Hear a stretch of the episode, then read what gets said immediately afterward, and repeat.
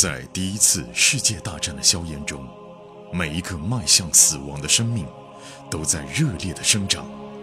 慧天、颜亮双人播讲一战史诗巨作，让你像追美剧一样，追历史，穿越火线，第一次世界大战。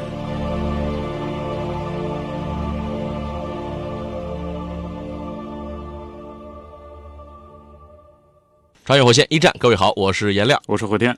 前情回顾，时间线已经来到了一九一六年的年底。此刻呢，交战的几方都是在索姆河战役当中付出了惨重的代价。那么，各国人民此刻对于战争的看法也跟最初有了一些变化。在英国的大后方一次民众的集会上，主张继续战斗、赢得最终胜利的菲茨，意外的碰见了旧情人，在做一份反战的报纸的主编的艾瑟尔。菲茨见到艾瑟尔之后，依然是非常的心动。他邀约艾瑟尔来到了一高档社区，在一个两层的花园别墅里边，跟艾瑟尔说：“只要你愿意，这房子就是你的。你带着我们的孩子在这生活吧。啊，这学区又好啊，你你跟我复合吧。”对，哎，这咱们也聊两句啊，因为在前情当中，我们留了一课后作业，就问大家，就是为什么艾瑟尔一直在拒绝伯尼？然后大家回答的非常踊跃，尤其是很多女性听众啊，在各种分析，就是艾瑟尔为什么一直在拒绝着伯尼。综合很多朋友的观点来看，就大家基本上同意一点，就是心里边依旧是放不下菲茨的。嗯，那这会儿菲茨又做出了这样一个举动，确实让艾瑟尔就 surprise，既惊讶又有点纠结了。你说这会儿菲茨这个举动，他的目的是什么呢？他荷尔蒙上头啊，他没有问到那个小宝啊。我我虽然不是飞茨啊，哎，我就穿越成飞茨了。那我可会想的是，哎呀，你看这个小宝，他现在过得太糟糕了。他毕竟是我孩子啊，对不对呢？学区又差，哎，这这学区又差，对吧？然后回头你看，回头我又有钱，对吧？你是孩子娘啊，这个你你搬到富人区来吧。哎，你愿不愿意跟我睡那是两回事儿啊。这个，但是你先要搬到一个好的地方，这样小娃能够长得好一点，嗯嗯，对吧？但是飞茨他很明显不是这样，他就没问那个小孩儿。那除了解释为荷尔蒙上头，想再睡一段时间，你还能解释？你的意思就是还是情欲冲昏头脑是吧？我不同意啊，我觉得是菲茨这会儿应该是三观上可能受了一些冲击了，呃，意识到艾斯尔可能是此生挚爱。为什么呢？他从战场上捡回一条命，而且自己的容貌上也发生了巨大的变化。这个时候，可能对于自己所爱的女人啊，自己脑子里也该清楚一些了。渣男渣到三四十岁的时候，也该清醒一些了。哎，就好比什么啊？嗯，零八年汶川地震以后，嗯，你知道四川地区离婚率大增。哦，就很多人经历那场大的灾难之后，突然开始思考：我这辈子也许就说不定哪天就说明就没了。嗯，我想把余生。跟自己真正所爱的人在一起，重大的战争跟自然灾害可能会对人们的想法产生一定影响啊。呃，这样的，如果他真是爱艾瑟尔的话，怎么可能不问两个人的孩子啊？对吧？好吧，反正咱们就啊不争论了啊。嗯，好，反正这会儿最纠结的倒不是菲茨，而是艾瑟尔。对啊，面对前任的求复合，艾瑟尔纠结了。艾瑟尔呢，他正在自己家的后院里面绞衣服，他一边绞衣服一边就在想。哎呀，那个花园别墅真的是蛮漂亮的哦。嗯嗯。你看我现在住的这个地方吧，虽然也不赖啊，但是如果能住在切尔西那个漂亮的别墅里头，我家小宝啊，劳埃德就能在花园里面跑来跑去，嗯，旁边还能有细心的保姆照料他。他现在住的是伦敦的中产区。对啊，菲茨带他去的那是一个不说了吗？好多的什么艺术家、音乐家、退休的音乐家，那是高档社区对啊。呃，放在现在的话，估计就是什么某某庄园啊，某某院子，就是河西的啊。河西那个房子不行，不够啊。那那无非也就是七八百万块钱一套啊。要是上海的话，就是在哪儿啊？花园汤臣一品啊。汤臣一品有没有别墅啊？没有别墅，你都比不上这个。那不行不行，人家是花园独栋啊啊，庄园。那就是哦，如果是南京，就是中山高尔夫。对对，差不多这意思。紫金山脚下，中山高尔夫啊。这个当然，全国的听众，你们那儿的花园别墅是什么样子？哎，节目后面 节目后面可以留一下，给我们开开眼啊。对呀，你看啊，菲茨当初是许诺嘛，你想要什么我都给你。埃塞尔知道呢，这句话是真的。比如说，只要自己提出来，菲茨就会把房子啊、房产证写自己的名字。或者呢，如果不愿意在英国待，也可以去瑞士啊，去法国南部。法国南部那时候免于战火啊，还不错。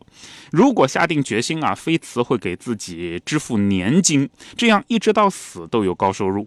哎，哪怕就是有朝一日啊，菲茨厌倦了，自己也能够让自己过得相当不错。当然了，埃塞尔还有把握，自己有本事让菲茨永不厌倦。但是埃塞尔啊，他又告诫自己啊，如果这样就太令人厌恶，太令人羞耻了。哎，难道妓女这个词还有别的意思吗？出卖自己然后换得钱，这不就是妓女吗？而且一旦自己成了菲茨的专属妓女啊，就再也不能让父母去切尔西的。藏身之处，也不能让自己的父母来看自己。这倒是，他跟家人可能对呀，好不容易才复合的这个家庭关系，可能又就妓女不至于啊。他说：“毕竟跟埃菲斯有爱啊，最多算个小三儿吧。”不过呢，埃塞尔他又想啊，说我为什么要在乎这些呢？哎，我应该有更好的生活追求。这不仅是舒适享乐啊，一旦成了呃菲茨这种人的专属情妇啊，那就可以继续从事高尚的事业。就可以一只脚步入政坛啊，嗯，但是另外一方面讲呢，那步入政坛是以情妇的身份，自己以前的路就到此为止了。什么为工人阶级的利益斗争啊，呃，和伯尼和米尔德里德这些人都会失去联系，和诊所也会失去联系，再也不能办报纸，那好像又不一样了。个人的发展就结束了，嗯，到此终止了。对啊，所以你看，其实埃塞尔考虑问题真的是很全面啊，他不是说被感情冲昏头脑的，嗯，他考虑的是个人的发展。如果真的成了费茨的情妇的话，一时是不愁了，那是没问题啊。但是自己的个人的成就跟发展，呃，价值的实现就到此为止了。嗯，这么看的话，确实还蛮纠结的。呃，埃塞尔又想啊，你我小爱威廉姆斯生在一个矿工的小窝棚里。哎，我现在终于有机会获得一生的安逸日子，我对这个东西嗤之以鼻吗？我应该感到幸运才对呀。还有我家的小宝。劳埃德，劳埃德应该有个家庭教师。嗯，你看，哎，你看，以后啊，菲茨不仅会给小宝哎找，不只是学而思 家庭教师啊，那是到家来的名师。还有啊，菲茨一定会让小宝上一所贵族学校，伊顿啊这些，就会和上流社会的人一起长大，以后就会过上有特权的那种阶级的生活。我当老娘的，我拒绝让我孩子有特权吗？这是确实蛮纠结的一个事情啊，嗯，各有利弊，一直想这个事儿。当然，他还没想出答案来呢，呃，就得到了一个惊人的消息：十二月十二号，德国总理提出与协约国进行和平谈判啊。这个呢，就使得埃塞尔就从自己的这种纠结当中先拔出来，因为他想到，哦，我我弟弟可以回家了，嗯，战争有可能会停止了。但大家注意啊，这只是德国单方面提出了。谈判，谈判。德皇虽然有此想法，但是德国的诸多的军事大臣们、贵族们不一定支持啊。嗯，当然，现在德国是发出了这样的声音了。协约国会不会同意谈判还不一定呢。我们来看看吧。对啊，我们来看法国总理立刻将这个德国的声明啊，说这是诡计啊。你看，俄国外交部长啊说德国做出了虚伪的建议啊，这两个都不同意，和谈什么不谈。但是埃塞尔觉得嘞。英国的反应才是最重要的，因为英国当时是首席强国，法国听英国的。对呀，法国现在是充满了仇恨，我们的法国北部已经被打成了。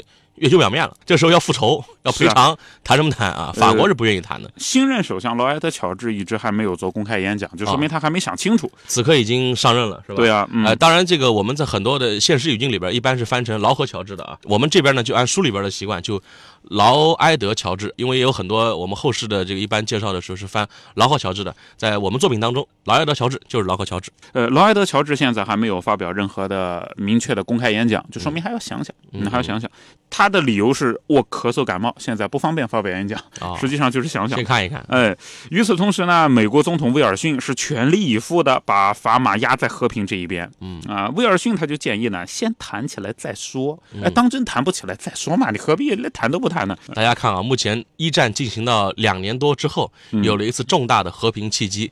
德国方面、同盟国方面发出了和平谈判的一次邀约，法国予以了拒绝，美国。表示了支持，对，而英国现在还没有表态。英国对于这次和平谈判的态度是非常关键的。当天晚上啊，伯尼和艾斯尔聊天的时候就讲呢，现在各方面都很尴尬，因为已经忘了为什么打了，一直都想打，就因为要赢。一开始的目的已经全都扔掉不算了。几天以后啊，埃塞尔发现波尼说的真准，美国总统威尔逊他的和平倡议得到了奇怪的沉默。没有任何国家予以回应。英国继续 keep silence 啊，什么话都不说。周末的时候，波尼组织了一次党支部会议，讨论德国的动议。开会那天早晨啊，埃塞尔早早起床，正在收拾呢。比利穿着军服敲响了他的房门。哎呀，这是意外的惊喜啊！对，突然回来了。嗯，而且比利其实晚上就在这儿，嗯，只是艾瑟尔睡觉都不知道。索姆河战役之后，双方陷入到了僵持当中，也都意识到现在谁都无力进攻了。嗯，战局陷入到僵持呢，所以对于这个战士们来讲，可以有一部分战士分批的回家乡后方去休养一下了。对啊，哎，艾瑟尔就一把。把比利好怀里，哎呀，就摸他，你有没有哪边少一块啊？还好没有。哎呀，你太好了，太好了，回来太开心了。然后发现比利袖子上呢多个横条，哟，你现在是中式了，不错哎。呃，哎，你怎么进屋的？然后比利很不好意思的笑说：“这个 我昨晚 敲敲门，米姐给我开的门，那个 晚上就就睡米姐那儿了啊。昨天晚上就回来了，就没有第一时间来找姐姐。对，这小伙子呀，对，小伙子劲头大啊，先去找米姐啊，折腾一晚上，早上再跟姐姐来报道啊。是，艾索尔说我也很喜欢米姐了，呃，你找她我很开心，你还准备和她结婚啊？要不要我做点准备啊？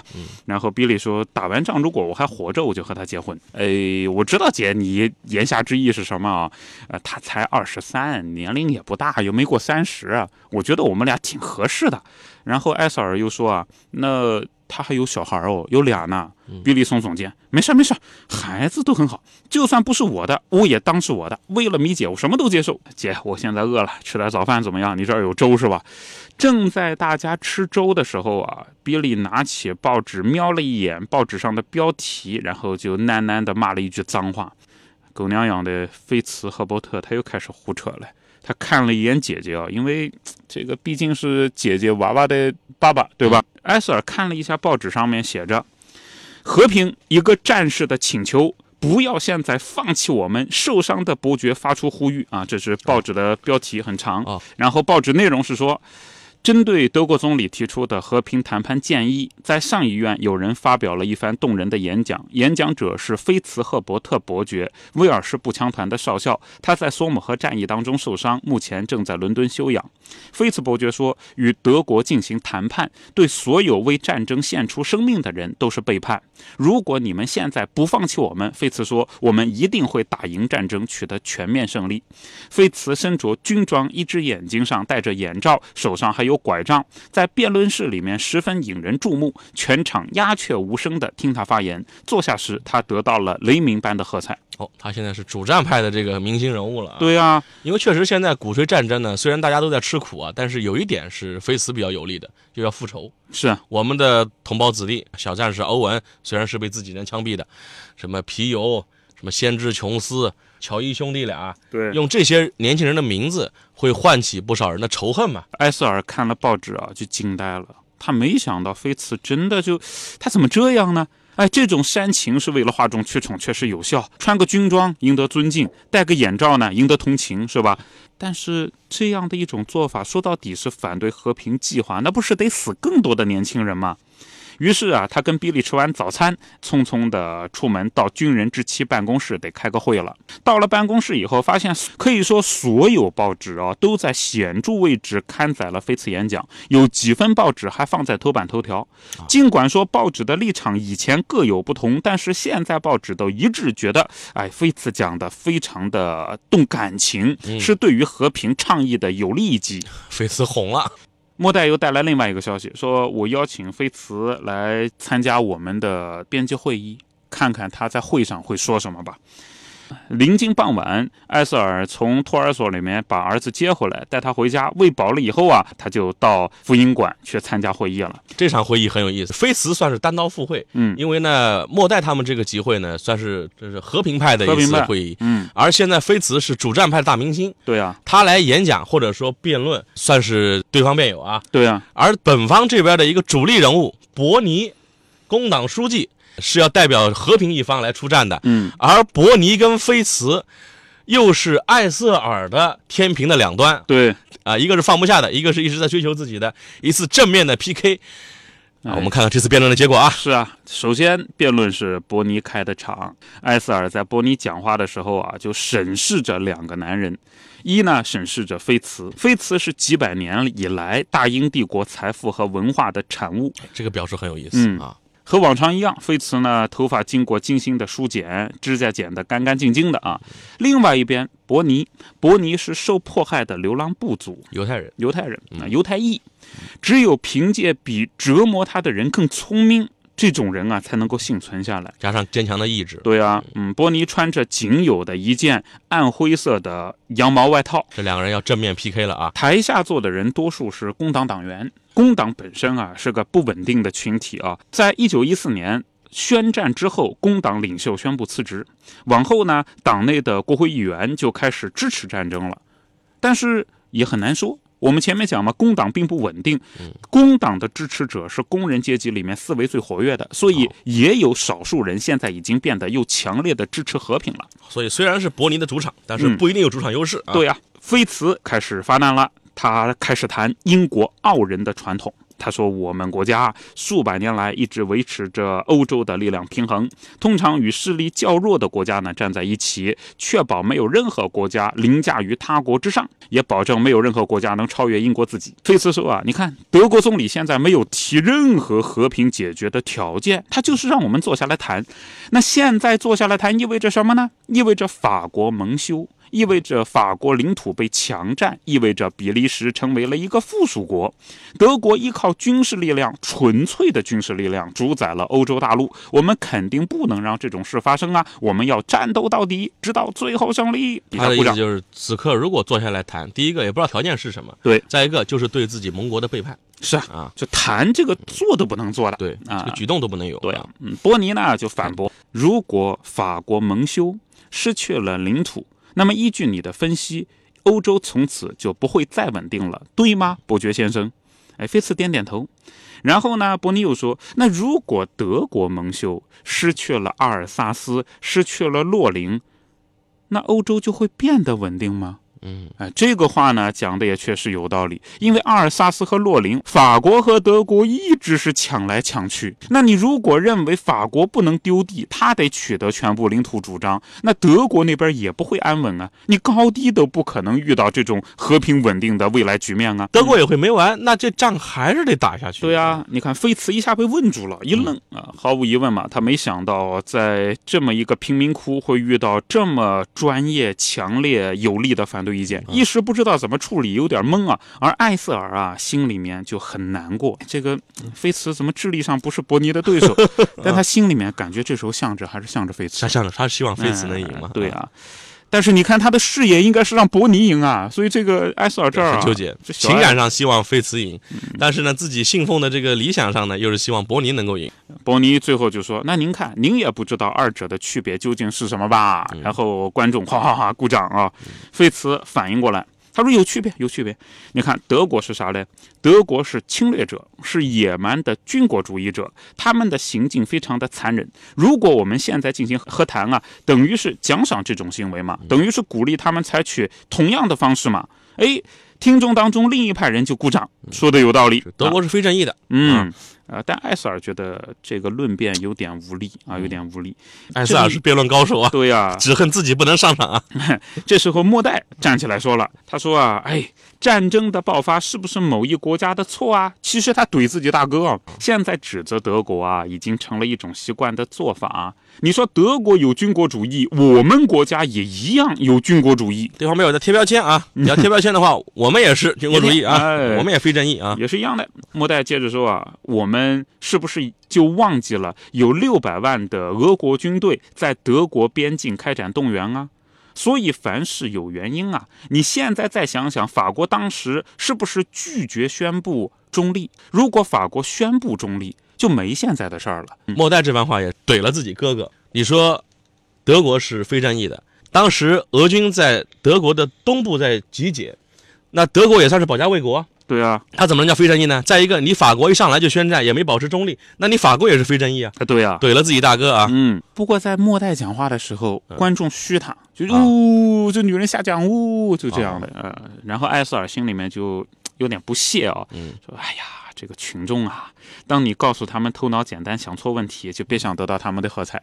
观众为什么这会儿会虚末代？嗯就末代这个立论呢，是站在德国立场上考虑问题的。嗯，这对于一般的英国普通民众来讲是不能接受的。他觉得你怎么帮德国人说话？末代就说，哎哎，我不是说德国无辜，我是说没有一个国家是无辜的。我是说，我们是不是能考虑一下，战争的初衷是为了欧洲的稳定啊？